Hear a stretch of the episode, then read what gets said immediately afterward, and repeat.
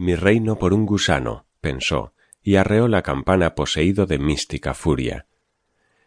El caballero Valenzuela se pasó la lengua sobre las muelas y hurgó sobrecogido entre sus flemones y agujeros. Odiaba a los barberos desde que le limaron los dientes cuando era apenas un niño, allá en la villa del Opera, llagándole las encías y condenándole a padecer una dentadura quebradiza y desbaratada. El caballero Valenzuela había luchado contra indios salvajes, crueles piratas y galeotes condenados a muerte, pero sólo le arrasaba el pánico cuando un sacamuelas le embocaba el gatillo por el gaznate. Tantos dientes le dolían que el dolor de piedra quedó suspenso.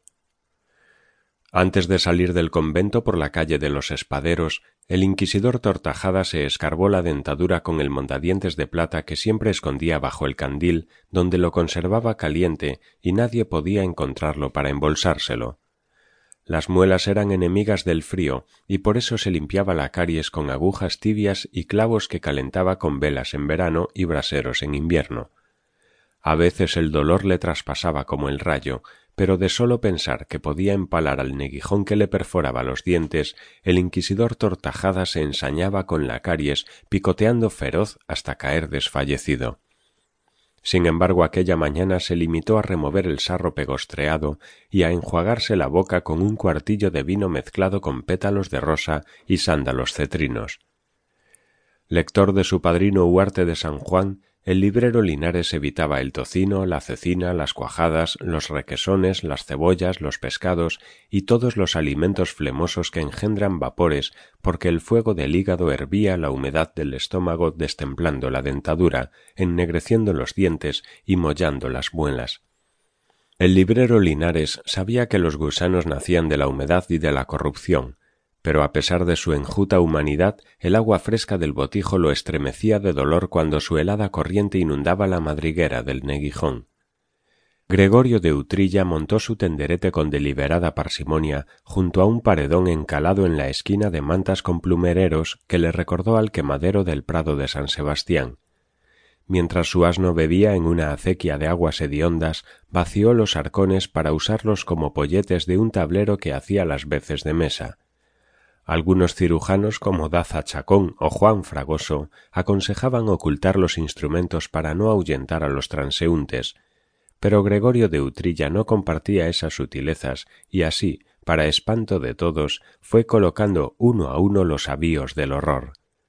Para sajar encías, abrir flemones y reventar fístulas, Utrilla tenía toda clase de lancetas, agujas y palillos afilados, puntiagudos y aserrados.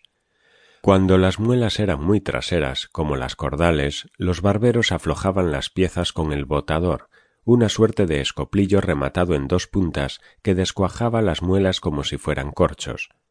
No obstante, con la finalidad de impedir que la fuerza del tirón desgarrara la boca del paciente, Utrilla empleaba también otro botador con forma de garfio que se enganchaba en la muela vecina, aunque semejante operación se cobrara siempre dos piezas en lugar de una sola. Para limpiar la toba o cieno de los dientes, desplegó cincelillos, escoplos, espátulas y garabatillos, con los que barrenaba el sarro aglomerado durante años. De pronto dejó caer con estrépito su pelicán, una herramienta de origen francés que a través de un torno central abría las mandíbulas mientras un cordel enroscado arrancaba la muela de raíz. La técnica del pelicán era la más lenta y dolorosa pero cuando el enfermo era corpulento y capaz de vender muy cara su dentadura, tres vueltas de pelicán lo dejaban sin sentido. Sin embargo, Utrilla solamente confiaba en su viejo gatillo castellano, una tenaza recia y precisa cuya eficacia dependía de la devota resignación del doliente. Una vez que encajaba la muela con primorosa suavidad entre los picos, Utrilla miraba a los ojos suplicantes del enfermo y le susurraba como si fuera la absolución o una confidencia, que nuestro Señor Jesucristo había padecido mucho más en la cruz. Y entonces pegaba un violento latigazo, rogando porque los gusanos no hubieran podido escapar a través de las encías. Utrilla depositó sobre el tablón las limas que usaba para retocar los dientes rotos, el descarnador que servía para desenterrar raíces y las tenazas con que arrancaba los raigones más profundos. Junto a ellos dispuso una serie de escudillas y un frasco veneciano donde